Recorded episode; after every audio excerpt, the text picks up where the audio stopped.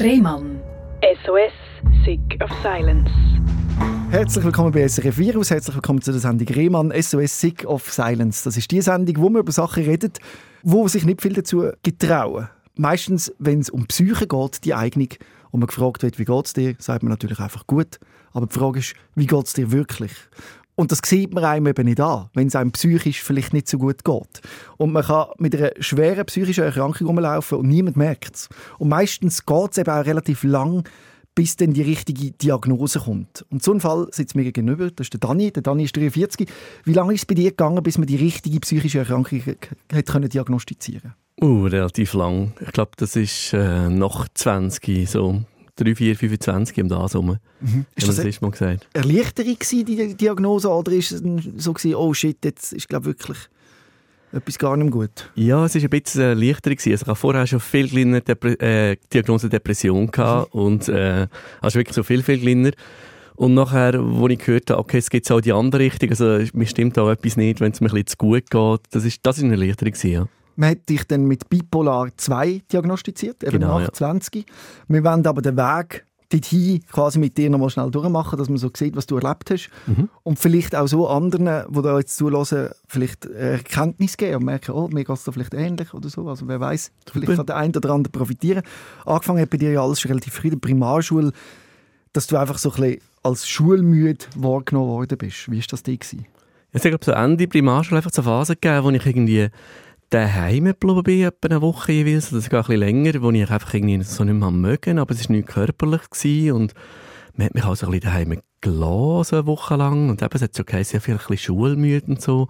Und nachher ist es jeweils wieder gegangen und dann hat man eigentlich gar nicht so viel Beachtung geschenkt. Dem, ja. Aber bist du viel ausgefallen denn schon? Nein, dort war noch nicht viel. Gewesen. Ja. Nein einfach immer wieder mal jetzt ein paar Tage gegeben, wo nicht hast Lust gehabt auf die Schule, könnte man so sagen. Genau, nein, es war vielleicht in der Primarzeit eben noch nicht so viel. Gewesen. Es sind vielleicht so zwei, drei Phasen gewesen, Ende Primar, wo das passiert ist, ja. Die längeren Ausfälle sind nachher in der Kante gekommen? Genau, ja. Dort hat sich wirklich so ein bisschen etabliert, dass ich wirklich eben auch ein paar Wochen ausgefallen bin. Ja, und dann hat man auch von Depressionen verredet. Da bin ich auch schon zu einem ersten Arzt gegangen. Da ist das erste Mal Medikament. Ja, das ist so dort losgegangen relativ schnell. Aber wie ist das dir am Anfang, wo du einfach keine Lust oder einfach daheim geblieben bist? Ist schnell die Idee gekommen, das ist wahrscheinlich eine psychische Erkrankung oder ist das relativ lang gegangen, bis man sich auf den Weg gemacht hat? Ja, es ist, sagen, es ist ein bisschen es war schon ein, ein Tabu irgendwie und man hat es nicht richtig, äh, also es war für mich selber ein, ein Tabu gewesen, ich habe es auch nicht so kommuniziert und es war mir immer peinlich gewesen, das Hausaufgabe, also es gibt Absenzenbücher jetzt so gegeben, Kante, es ist mir immer gestanden, Depression und die Eltern so unterschrieben und ich bin so zu der Lehrer gegangen, die das braucht. Ja, aber wie hat sich gezeigt? Aber ich bin auch eine Woche, zwei, drei ausgefallen und einfach so mit diesen Ängsten und einfach so halt eine Depression, ja. Aber was noch lustig ist bei dir, es ist nicht nur eben die Tauchenphase, wo du ganz, wo, du keine Energie hast, sondern es hat auch das Gegenteil gegeben, du plötzlich viel ja. Energie verspürt hast. Ja, ich bin generell, glaube ich, einer, der viel Energie versprüht hat zu dieser Zeit. Das ist ich immer noch. Und äh, genau, aber das ist wie dort äh, nicht aufgefallen. Es einfach geheißen, es ist ein bisschen ein aktiver, sehr, sehr extrovertierter. Ja. Also ich habe im Ausgang auch immer mit, mit Kollegen, also ich habe nie gross getrunken, aber wenn ich andere getrunken haben, bin ich immer gleich lustig gewesen. Also ich habe ja. super auf das aufhypen irgendwie. Und das ist ja irgendwie schräg, weil man, wenn man sich einen Depressiven vorstellt, ja. kommt, man, kommt einem nicht als erstes ein, ein äh, extrovertierter ja, gut, ich denke aber bei normalen unipolaren Depressionen ist es so, dass wenn die Leute nicht in einer Depression sind, eigentlich ganz, so ein bisschen normal unterwegs sind. Mhm. Also, dass es nicht ein Dauerzustand ist, selbst dort. Mhm. Aber mir, vielleicht hat es schon leichte Anzeichen gegeben von ein bisschen mal, dem geht es manchmal ein bisschen zu gut. Aber so in einem gesunden Ausmaß mhm. habe ich gefunden, immer sehr kreativ, eben Haufen Energie, Haufen gemacht, auch während der Kante. Ja. Wann ist der Punkt gekommen, wo man gemerkt hat, das ist jetzt vielleicht nicht mehr so gesund, da müssen wir mal etwas abklären? Ja, eben, wie gesagt, also Depression, Abklärung ist relativ gleich schon passiert. Mhm. Ich hatte auch relativ gleich schon Medikamente gehabt, gegen, also, wo das irgendwie, gegen Depressionen.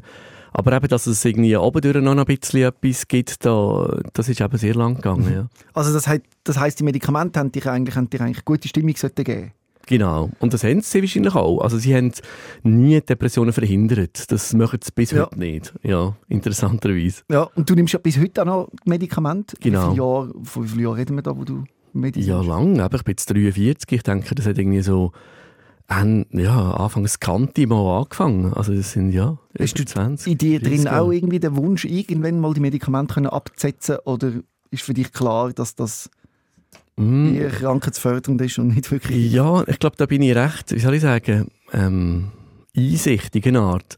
Also ich habe immer gefunden, ja, wenn es mir etwas bringt, wieso nicht? Aber es gibt andere Krankheiten, da nimmt man auch regelmäßig Medikamente und dort stellt man es nicht in Frage. Und wenn es grosse Abhäng äh, Abhängigkeiten oder vor allem auch Nebenwirkungen gibt, dann finde ich, das, der, macht es ein Problem, aber das hat es bei mir nie gegeben. Und darum habe ich wie gefunden, ja, wenn es mir etwas bringt, dann nehme ich das, ja. Ja. Und Ja. wie offen bist du mit dem umgegangen? Hast, haben deine Kollegen gewusst, dass du Medizin nimmst wegen Depressionen oder ist dir das peinlich gewesen? Ist eine gute Frage. Ich glaube, das mit dem Medikament ist mir nicht wirklich peinlich gewesen. Also mir ist das Ganze peinlich gewesen, glaube ich. Also irgendwie ganz, die ganze Situation, wenn man in einer Depression war und vor allem dann wieder nachher zurückzukommen, wieder in die Schule und sich müssen zu erklären, das habe ich vor allem schlimm gefunden. Ja. Also dann haben sie gefragt, wieso ist es so schlecht gegangen und dann fehlt das Wort, oder? Ja, genau. Was hast du eigentlich gehabt? Ja. Und genau, ich kann es nicht so können, zu dieser Zeit haben wir nicht so in Wort fassen irgendwie und eben so, das- so, das, so das Label Depressionen, ja, irgendwie. Ja. Ja. Du hast ein Studium angefangen an einer Jazzschule Mhm. Und dort ist das auch wieder in den Weg gekommen, oder, die Depression. Aber es ist noch etwas Neues dazugekommen, eine Hypomanie-Phase. Genau, ja. Also eben, in der Kante ist man sehr fest in den Weg gekommen, aber in der Jazzschule, genau, dann auch. Das ist irgendwie der Weg von den Heimen und sowieso in einer Wege und so ein bisschen freier. Und dort äh, ist so ein bisschen, dass, dass mir zu gut gegangen ist, ein bisschen, genau, ist mir, ist mir immer mehr passiert. Also nicht, nicht immer mehr, es war wieder nicht häufig gewesen. Wie soll ich sagen, eine wirklich hypomane Phase habe ich vielleicht in meinem Leben erst vielleicht drei, vier gehabt. Ja, die erste etwa mit 23 hast du gesagt. Genau, ja. Wie, ist, wie muss man sich dir das vorstellen? Was ist dir passiert? Ähm, ich weiß es ehrlich gesagt gar nicht konkret, was genau passiert. Es ist mir einfach zu gut gegangen. Es ist so ein bisschen Ende Grundstudium, so nach zwei Jahren Studium gewesen. Und einfach so ein bisschen, nein, Grössenwahn ist jetzt zu weit, gerade jetzt viel, viel zu weit, aber einfach so eben viel Energie, viel äh, Ideen, vielleicht sich selber ein bisschen überschätzt, Sachen nicht mehr so ernst genommen, ein bisschen in die Richtung. Wie lange haben die Phase gehabt, die hypomane Phase? Ähm, das ist noch schwierig, die sind noch schwieriger zum Fassen irgendwie. Weil Ich finde, Depression ist immer einfacher. Also man zieht sich zurück. Mir, äh, ich habe relativ immer gleich schon so meine Anzeichen gemerkt, wie das losgeht, wie sich das entwickelt. Ich habe es schon gekannt. Und nachher bei dieser hypomanen Phase, eben, das hat sich vielleicht, auch, wie du sagst, an die Kante vielleicht schon entwickelt und nachher immer ein bisschen mehr. Und wenn es einem gut geht, ist ja das Etwas Schönes. etwas Schönes. Es ist ja relativ spät, wird es erst so irgendwie etwas Krankhaftem, sage ich, ja. Ja. Ähm, aber die Probleme, die eben hast, wegen der, der Depression, die haben dich vor allem davon aufgehalten, erfolgreich zu sein oder Karriere zu machen eigentlich. Zum Beispiel als Sänger, wo Ja. du in einer A Cappella-Band unterwegs bist. Ich stelle mir vor, da gibt es Auftritte oder Pflichttermine, wo man nicht einfach kann sausen lassen kann. Ja, das genau. Du sagst es, das ist irgendwie wie so, das sind halt Sachen, gut, das ist sonst im Arbeitsleben auch so, aber vielleicht dort noch ein bisschen extremer, wo man nicht einfach jemanden eins zu eins kann ersetzen kann.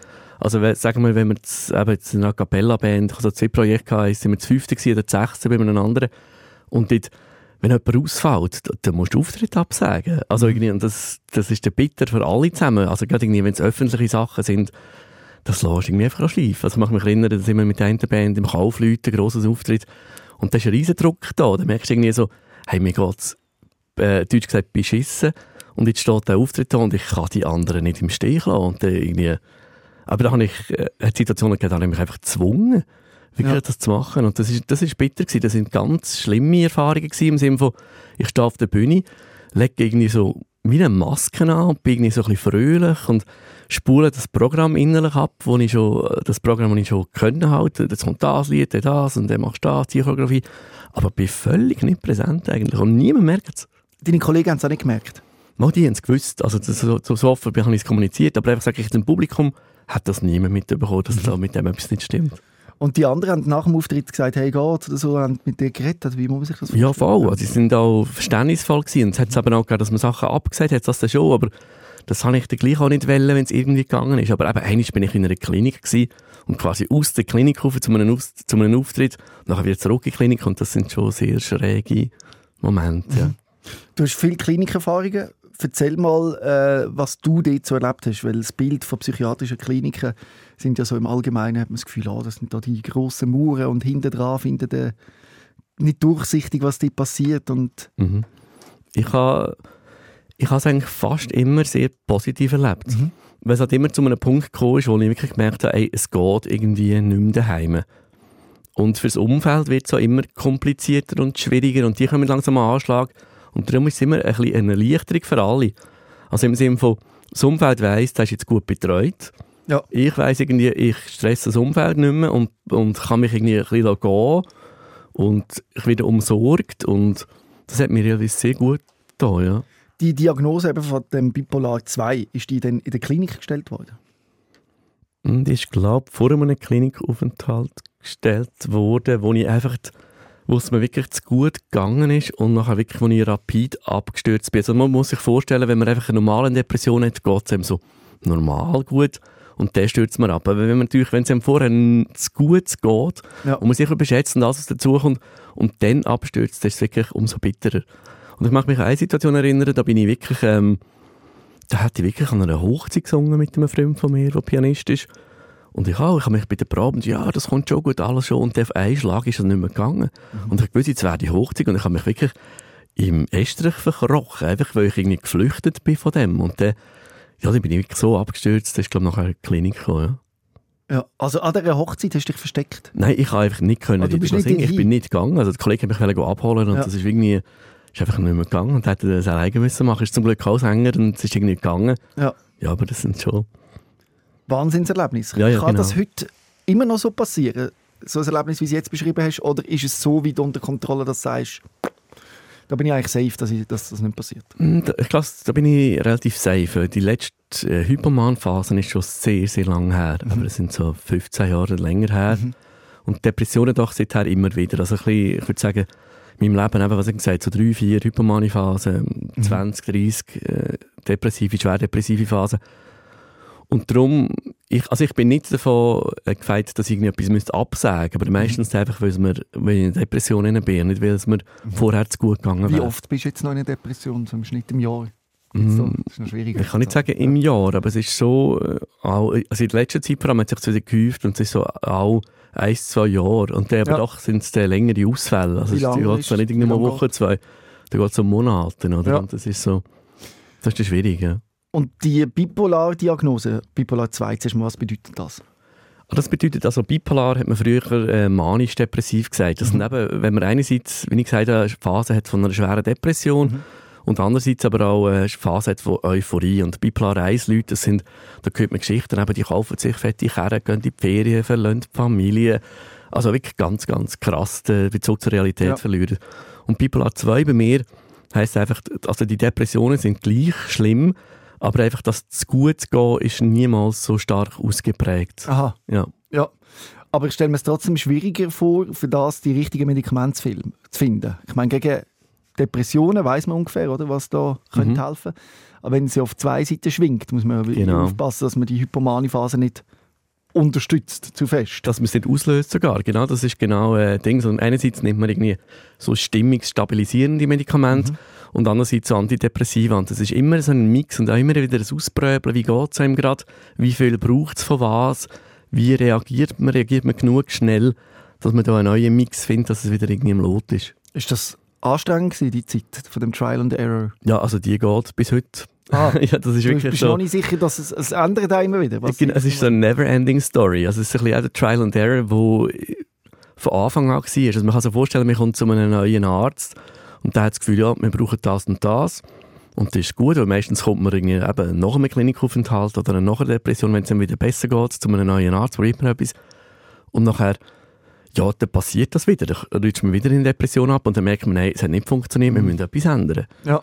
Und das sind immer so Sachen und das läuft heute noch. Und ich bin jetzt heute bei einer Ärztin, wo ich das Gefühl habe, mal, da bin ich jetzt auf einem sehr guten Weg. Aber ich habe ihr dann auch so gesagt, so ein bisschen lachend, ja, also so ein bisschen, ja, soll ich sagen, gewiss ironisch auch, hey, ja, ich weiss, wir wissen beide nicht, ob das vertappt. Das ist Ja, ja. schön, dass du an mich glaubst. Und ich glaube noch ein bisschen an, an mich, aber irgendwie, äh, frage mich in einem Jahr, zwei nochmal. Aber du nimmst täglich Medikamente. Genau. Spürst du auch, wenn es wieder Zeit ist? Also um welche Uhrzeiten musst du so dosieren? Am Morgen noch oder am Morgen, Mittag, Nein, das spüre ich gar nicht.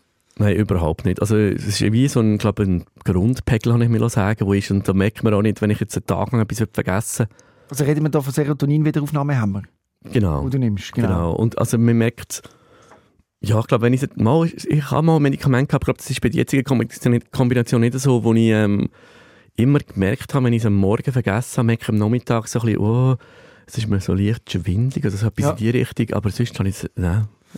So eine Krankheit, so eine Einschränkung erschwert es einem, äh, eine Ausbildung zu machen. Mhm. Und vor allem ist es auch schwierig, dass man ernst genommen wird, weil man sieht es einem nicht an und wenn man einfach Stunden ausfallen und so, dann denkt vielleicht der eine oder andere, der ist einfach faul. Genau.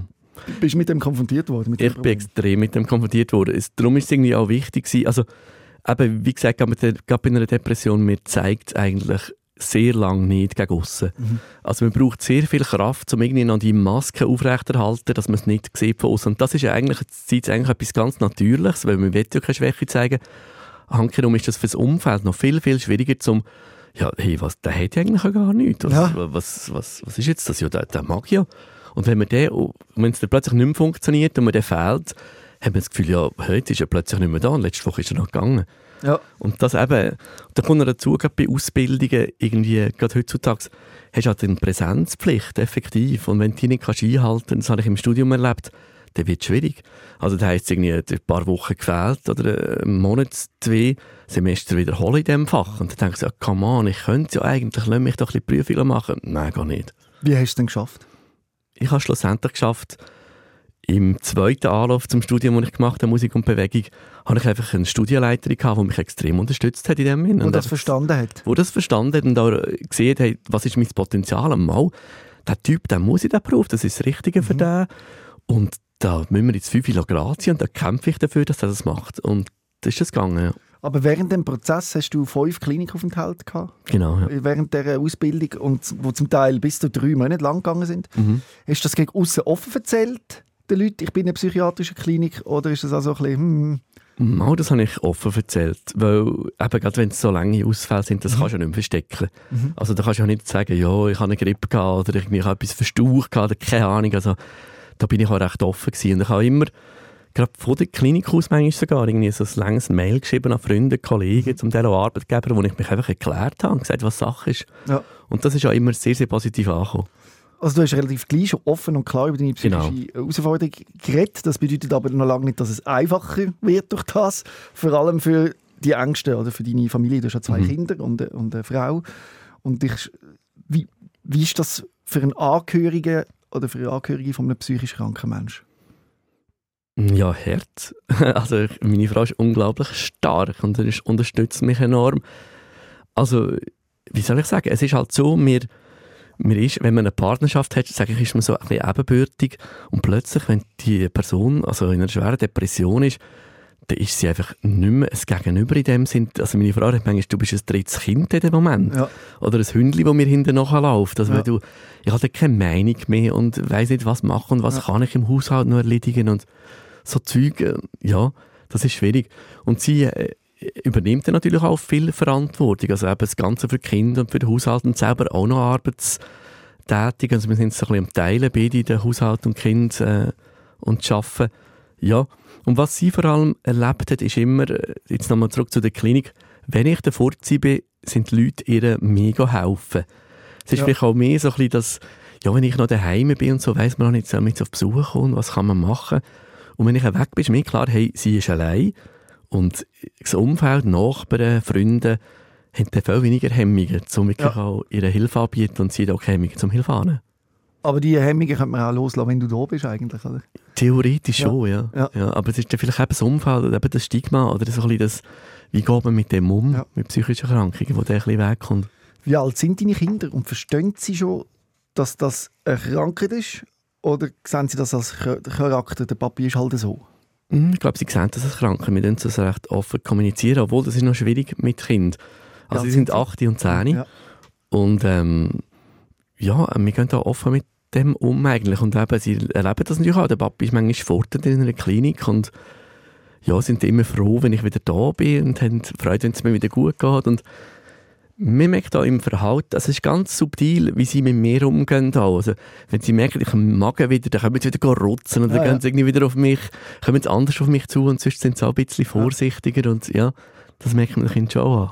Man redet ja immer von dem Fachkräftemangel in der Psychiatrie, dass es schwierig ist, Therapieplatz zu finden oder einen Platz in der Klinik. Du, wo jetzt in dem, das da drin bist, ist es so? Also wie erlebst du das als psychisch kranker Mensch? Ist das die Realität, die uns da.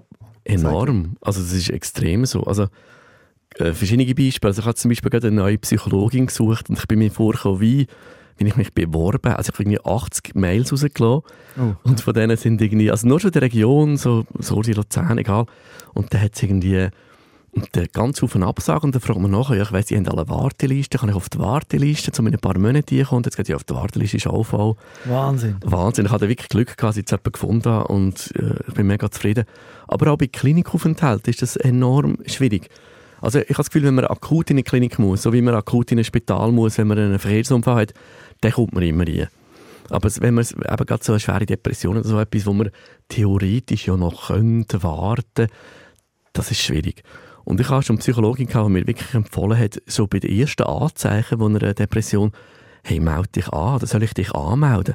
Weil es der, sie sagt immer, es ist einfach, sich wieder abzumelden, weil also, da kommt der Ja. Nächste auf der Liste nie.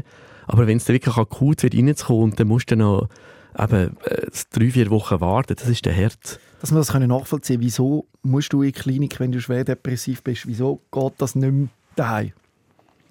Ähm, das ist noch schwierig zu sagen. Also eben, ein wichtiger Punkt ist, das habe ich angesprochen, ist, wie das Umfeld entlasten. Ja.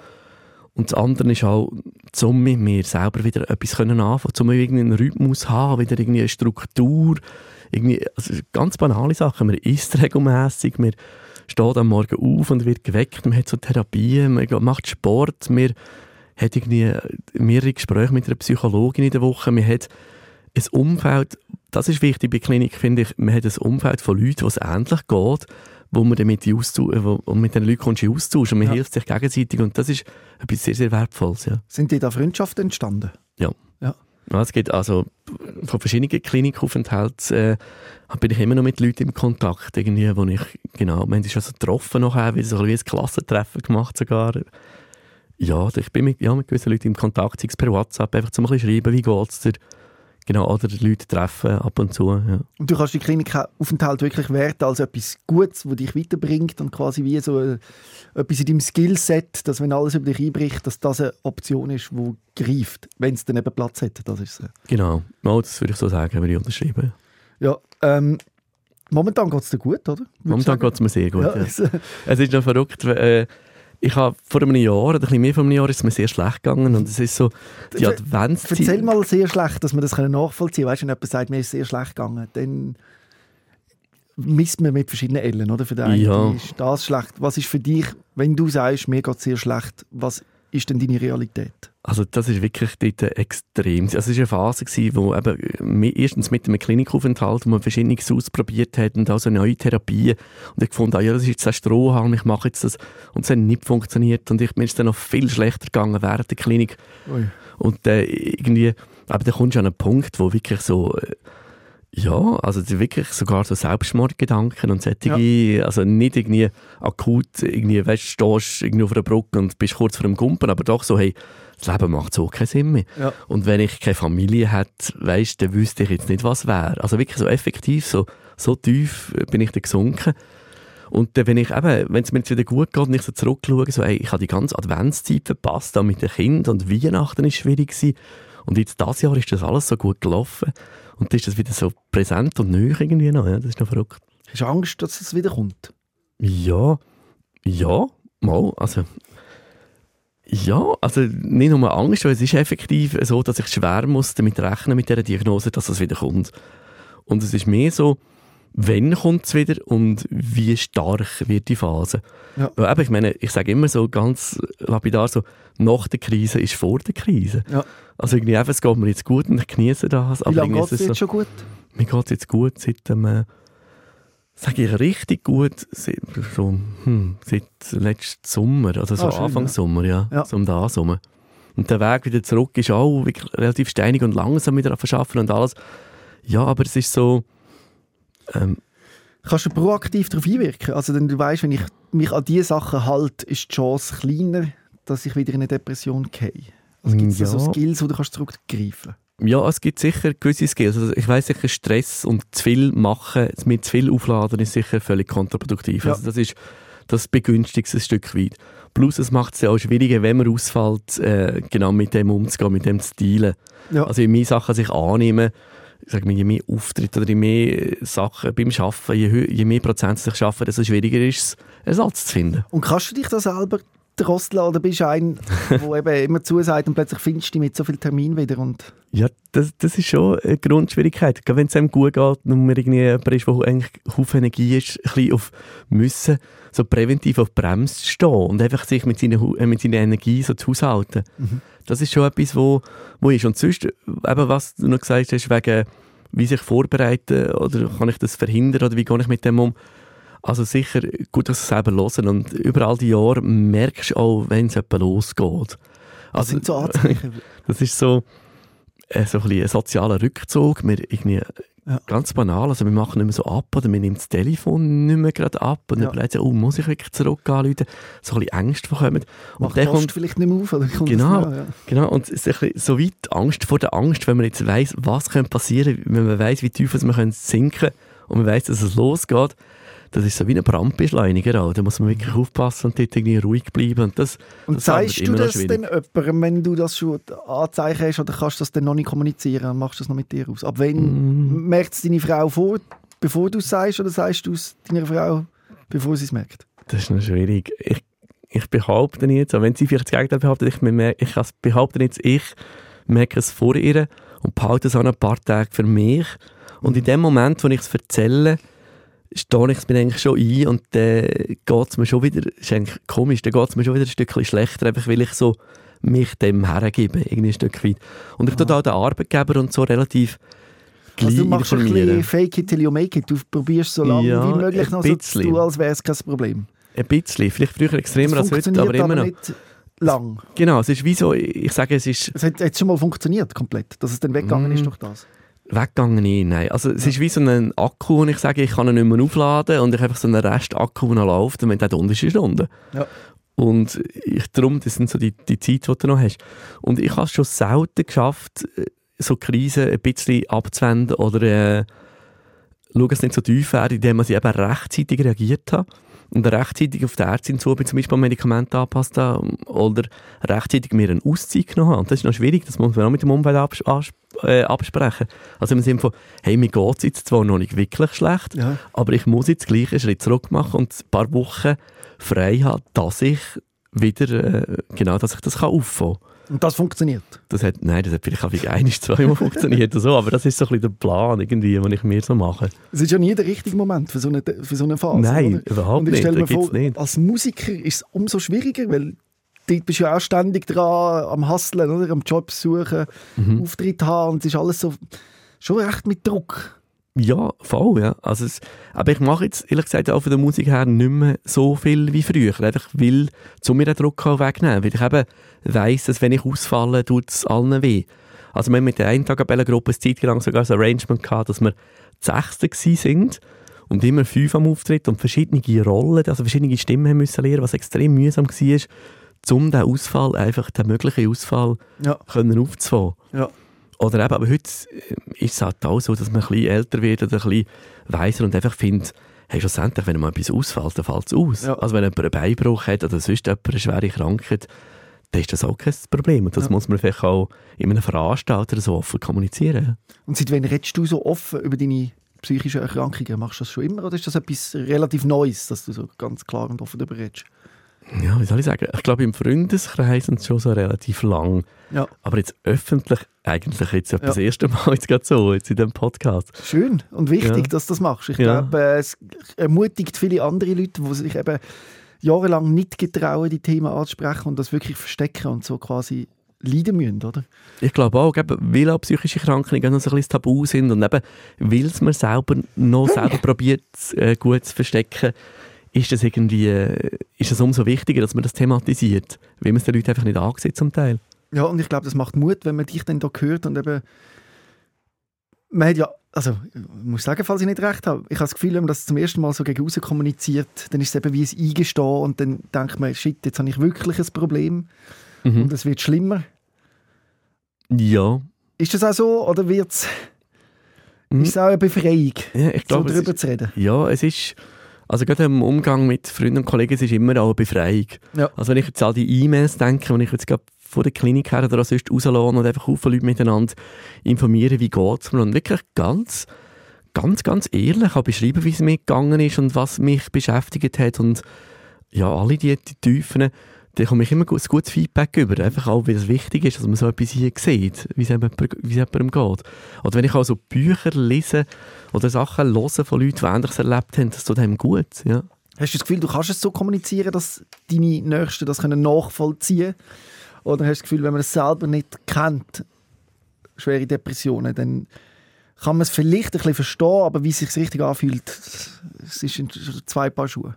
Das sind absolut zwei Paar Schuhe. Ja. Also ich glaube, ich kann es möglichst gut beschreiben und man kann das probieren, wie auch zu zeigen. Also wie, soll ich sagen, das ist das Problem als Betroffene, dass man sich so zurückzieht. Das ist, gehört ja zu der Krankheit, aber wenn man sich dann gleich in einem Zustand der Leute auch aussetzt, wo man sieht, hey, dem geht es jetzt wirklich schlecht, dann zeigt er das im Umfeld auch oder den Leuten auch, hey, mal, wow, da ist irgendjemand, der sieht jetzt wirklich schlecht aus, wenn man es nicht mehr kann verstecken kann. Und ja, darum, das ist, das ist schon wichtig. Dass man es irgendwie auch nachvollziehen kann, oder? Und das ist, Ja, aber eben, wie du sagst, ich glaube, nachher fühlen kann man das nicht. Ja. Es ist, glaube es gibt ja den, aber gerade eine psychische Krankheit, eine Depression, das erleben ja recht viele Leute heutzutage. Ja. Irgendwie, irgendwann in ihrem Leben, ich weiß nicht, was man sagt, ein Drittel oder keine Ahnung. ja, ich habe müssen merken, dass es ein Unterschied ist zwischen einem Stimmungstief, man sagt ja mal schnell, ich bin depressiv, Mhm, mhm. und wirklich depressiv. genau. Das klingt jetzt vielleicht ein bisschen. Ich weiß gar nicht, ob ich das da erzählen aber ich, kann jetzt das da schon erzählen. Ich Ja, ja. habe immer gemeint, ah, ich habe schon schlimme, schlechte Phasen gehabt, äh, wo ich, äh, wo es mir einfach psychisch nicht gut gegangen ist. Und dann hätte ich gesagt, ich bin depressiv.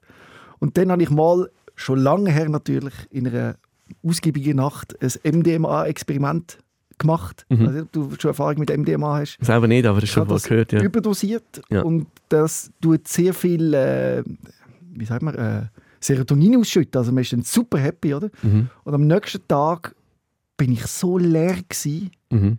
wie noch nie in meinem Leben. Also nicht nur einfach keine Lust und Karte, sondern ich habe richtig, ich, hätte, ich, habe, ich habe geheult in dem Moment. Ich musste heulen, weil ich dachte, das fühlt sich so schlimm und schrecklich an. Und dann habe ich gedacht, shit, ich glaube, so fühlt sich Depression an. Ja. Das ist, Es ist nicht einfach nur Schlimm. traurig und schlecht drauf, es ist wirklich einfach Nein, wie ja. leer. genau, ja. Also muss ich auch vorstellen, mir wird langsamer im Denken. Also ich Mhm. habe schon gar die ganz schwierigen Dep- Depressionen zum Teil Wörter nicht mehr gefunden. Und wirklich, äh, also wirklich, mir wird es ein bisschen dumm. Also ich kann es Ja, wirklich so sagen, verstand's, mir ja. wird wirklich langsam und dumm. Und darum ist es manchmal so krass. Also bei mir ist es außergewöhnlich, wenn ich auftauche aus einer Depression, also vor allem früher ist das ganz schnell passiert, denke ich, atypisch. Also innerhalb von, von ein paar Stunden oder ja, ein paar Tagen, nein, ich würde sagen ein paar Stunden, macht plötzlich und ich bin wieder da. Und das, Ah. ist, und das ist extrem Ja. strange. Und wie, kann merkst das, wie kann das sein? ich weiß es bis heute noch nicht, wie das kann sein irgendwie. Es ist wirklich außergewöhnlich.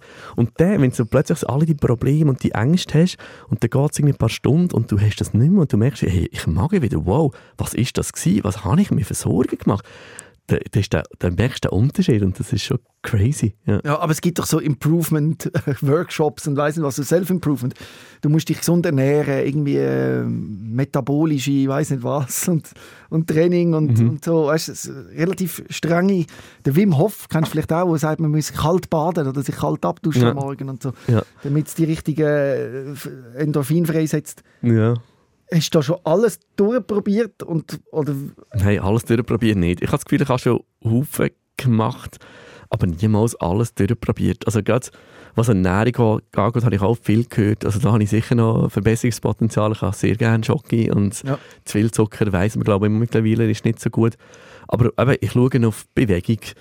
Äh, ich schaue auf eben so ein bisschen Stress, Zeit für mich zu haben, so ein, Ja. bisschen, ein bisschen achtsam sein. Ähm, ja, bei den Kräften haushalten. Schon ich schaue schon besser auf mich als auch schon, das Gefühl. Jetzt, und es ist lustig, äh, ich habe angefangen seit einem Jahr so regelmäßig zu spazieren. Ja. Und ich finde, ich immer gefunden, das ist etwas für alte Leute oder Leute mit Ja. Hund. Ja. Also wenn irgendwie, sagen wir, einfach bei daheim mit den Kindern und Kind, ich, ich habe die Küche fertig gemacht und die Kinder gehen in die Schule und ich gehe eine halbe Stunde raus spazieren. Ja. Und ich sage immer, ich gehe mit dem Hund ohne Hund. Ich stehe mir das einfach ein, das tut mir gut. Ich gehe, egal in welchem Wetter, ich gehe raus und das ist irgendwie, eben, man sagt ja Bewegung und Licht, also das ist wirklich mega etwas Wichtiges. Das tut dir gut, aber es verhindert deine schweren Depressionen Nein, auf nicht. keinen Fall. Weil Mir hat man das immer gesagt. Nein, auf keinen Fall, es behindert nichts. Ja, äh, das es- ist so verrückt. Ja, man hat mir immer gesagt, als ich äh, meine chronische Darmentzündung, die noch sehr aktiv war, eben genau so Zeug. Du musst dich gesünder ernähren, mehr Sport machen, gehen laufen und Zeug. Ja. Und ich habe das alles gemacht. Das hat mir schon gut getan. Genau, das tut dir auch gut. Ich weiss. Aber eine schwere Krankheit kann es nicht stoppen. Nein. Also es ist Nein. für alle da draussen, die meinen, ja, das hat nur mal gesund essen und ein bisschen mehr spazieren, dann ging es ihm wieder gut. Genau. Das ist ein Trugschluss. Und ich habe vor allem die ganz schlimme Erfahrung gemacht. Eine ist, dass ich wirklich in eine schwere Depression hineingekommen bin, zu einem Zeitpunkt, wo ich das Gefühl habe, jetzt habe ich überhaupt nichts falsch gemacht. Jetzt habe Ja, ich alles das gemacht. Ich habe keinen Stress im Job, ich habe keinen Stress wegen Auftritt oder so. Es war Sommer, gewesen, man kann nicht einmal sagen, irgendwie das Licht, die Sommerferien sind vor der Tür gestanden und dann kommt es. Ja. Und das macht ohnmächtig. Weil wenn du dir selber kannst sagen, hey, ich habe das, das und das nicht gemacht, ich habe mir zu viel aufgeladen, dann kannst du dich ein bisschen selber geißeln für das und dann siehst du irgendwie einen Grund, wieso das Ja. passiert. Und wenn es grundlos passiert, das macht dich extrem ohnmächtig. Mir ist genau das Gegenteil passiert. Ich habe wirklich so ein Protokoll gemacht. Gewinnerprotokoll hat das geheißen. Wenn aufstehen, was essen, alles durchgeplant. Und ich hab- bin wieder in einen Schub nicht- Also ich habe gedacht, shit, äh, wirklich schwere Entzündungen im Körper. Und dann habe ich gedacht, jetzt schieße ich auf alles. Schlaf so lange ich will, esse was ich will, mache was ich will. Und dann bin ich in eine Remission gekommen und ich habe mehrere Monate Ja. ist mir super gegangen, weil ich auf nichts Ja, das von diesen Tipps geachtet Ja. habe. Dann ist es wirklich so, ah, Du denkst so, ja, was, was soll das? Ah, was soll das Was eigentlich? soll Und das? nachher kommt es wieder und dann machen sie wieder Vorwürfe. Und es, es ist einfach. Das finde ich eben so schlimm, wenn Menschen wie du jetzt oder wie ich auch an einer chronischen Krankheit leiden und eine Depression ist wahrscheinlich eine chronische Krankheit Absolut, in ja. dem Fall, dass es eben immer so Menschen gibt, die meinen, wenn man es richtig würde machen, könnte man etwas dagegen tun. Genau. Und das meint man ja ein Stück weit auch. Man probiert wirklich alles. Mhm. Und das, wie du sagst, gewisse Sachen helfen wie spazieren, aber es verhindert Nein, es verhindert es nicht. einen schweren Husten. Nein, und eben, ich finde es so naiv, dann plötzlich zu finden, ja, jetzt geht es mir gut und Ja. das bleibt so bis ans Ende von meinem Das Leben. so schön, ja. Das ist so, ich glaube, von dem muss man sich irgendwie auch verabschieden. Man muss sagen, es ist chronisch und es kommt wieder. Und im Idealfall kommt es jetzt die ersten fünf, sechs, sieben, zehn Ja. Jahre wieder. Dann hast du irgendwie genug Zeit, um wieder so ein bisschen Boden zu fassen, dich zu verwurzeln, so richtig anzukommen. Das wäre gut, das wäre so Das eine wär coole schön, ja. Perspektive. Und wenn das kleiner passiert, dann passiert es. Und dann kannst du irgendwie alles dafür tun, dass es so glimpflich wie möglich geht, so kurz wie möglich und Ja. so wenig tief wie möglich. Aber eben, verhindern kannst du es nicht. Es erinnert mich aber an viele Menschen mit MS oder äh, eben Morbus Crohn, Colitis ulcerosa, all die Autoimmunerkrankungen mit den Entzündungen. Die haben immer Phasen, wo sie in Remission sind und dann kommen wieder die Entzündungsphase, wo sie dann eben wieder so richtig in ein Loch fallen. Eben auch körperlich, wo man auch körperlich kann nachweisen kann. Und ich habe in dieser Zeit ein Buch gelesen, das geheißen «The Inflamed Mind». Vielleicht kann das mal googeln, «The The Inflamed Mind». Und die gehen davon aus, dass Depressionen auch mit Entzündungen zu tun haben. Also, dass Mhm. dein Körper irgendwo eine Entzündung macht und dies, dies Gleichgewicht so durcheinander bringt. Mhm. Aber das habe ich auch schon gehört. nicht, der Inflamed Mind äh, ist ein Gut, Ansatz, einfach ein. Ansatz, Ja. genau, das weiß man jetzt, aber wegen dem sind die Leute jetzt auch nicht geheilt. Es ist einfach auch noch spannend, was es für... Ja, voll. Weil man, du fragst dich ja schon auch, wieso habe ich das Ja, woher, woher kommt vielleicht weiss man auch irgendwann mehr. Das ist noch Ja. spannend. Also eben, ich habe schon Sachen gelesen, weißt, wegen Darmflora Ja, und genau. dass das irgendwie zusammenhängt mit- mit der Psyche. Dass man, ja, das so Zeug. Oder auch so ein bisschen mit personalisierter Medizin, gerade bei Medikamenten. Wo- Da habe ich auch schon so einen Test gemacht, das kommt langsam, wo man kann schauen kann, welche Antidepressiva funktionieren und welche nicht. Weil eben, wie, wie ich schon gesagt habe vorher, es ist so das Trial and Error, man probiert etwas aus und man merkt, das geht nicht. Und das ist ein monatelanger Prozess, etwas Ja. einschleichen, etwas ausschleichen, etwas nächstes. Und jetzt findet man langsam heraus, hey, gewisse Sachen funktionieren bei gewissen Leuten besser als bei anderen. Ja. Und wenn du schon weißt von Anfang an, hey, mit dem Test kann ich, aus, kann ich irgendwie fünf, sechs Medikamente ausschließen, wo man muss viel höher dosieren dass sie funktionieren. Wir gehen lieber auf die andere Schiene. Da hast du extrem viel Zeit gespart und extrem Ja, viel. Leiden gespart. Und das, ich habe das Gefühl, da, da hat man schon Hoffnung, dass in der Forschung doch noch einiges Ich glaube, der Kopf ja. braucht auch einfach einen Plan, weil wir können uns nicht damit Ja, abfinden, das dass wir einfach einem Chaos ausgeliefert sind, wo willkürlich Ja. Uns kann wegputzen kann. Und Ja. das ist das, wo, wo der. Mensch braucht einfach irgendwo etwas, oder, wo er sich daran festhalten kann. Ja, voll. Und darum fängt man dann an forschen und suchen und machen, aber am Schluss kann man sagen, ja, vielleicht ist es auch ganz anders. Vielleicht ist es auch ganz anders. Scheiße, ja. Absolut, ja. Es ist damit umgehen, zu lernen. Ich weiß, dass jetzt da ein paar Leute zulassen, die in der ähnlichen Situation sind, also die depressiv sind oder eine bipolare Störung haben. Kannst du denen irgendetwas mitgeben? Ja, ich habe einfach gemerkt, dass, äh, ja, so zynisch es mag klingen, dass es eine Art etwas Gutes gibt in dieser ganzen Geschichte, weil man lernt sehr, sehr viel. Und man hat sehr viel Wissen mit der Zeit auch, das man kann weitergeben kann. Und das finde ich etwas, die ganzen Peer-Sachen, die langsam gekommen sind. Also ich habe in meinem Umfeld jemanden, der etwas Ähnliches erlebt hat und ich kann dieser Person einfach beistehen und ich weiss, von was sie redet und ich kann irgendwie so kleine Tipps geben oder sich ein bisschen, hey, ein bisschen rausnehmen, gehen gehen spazieren und wir können zusammen reden und irgendwie auf der gleichen Ebene, wie du vorhin schon gesagt hast, wenn es jemand nicht erlebt hat, man kann sich es irgendwie nicht richtig vorstellen und das nicht richtig spüren und wenn man das erlebt hat, dann hat man doch eine gewisse Qualität und gewisse Skills, die man jemandem weitergeben kann. Ja. Und das tut auch wirklich auch gut mit Betroffenen sich austauschen, das habe ich auch Absolut, gemerkt. ja. Äh, ich habe das Gefühl, dann hat man es, also das fühlt sich so endlich versteht mich mal jemand, oder? Genau. Danke vielmals, Dani, dass du da gekommen bist und deine Geschichte erzählt hast. Bitte, sehr Und gern geschehen. Ich wünsche dir noch viele lange äh, depressionsfreie Phasen. Merci, ich mir auch. Rehmann. SOS, Sick of Silence.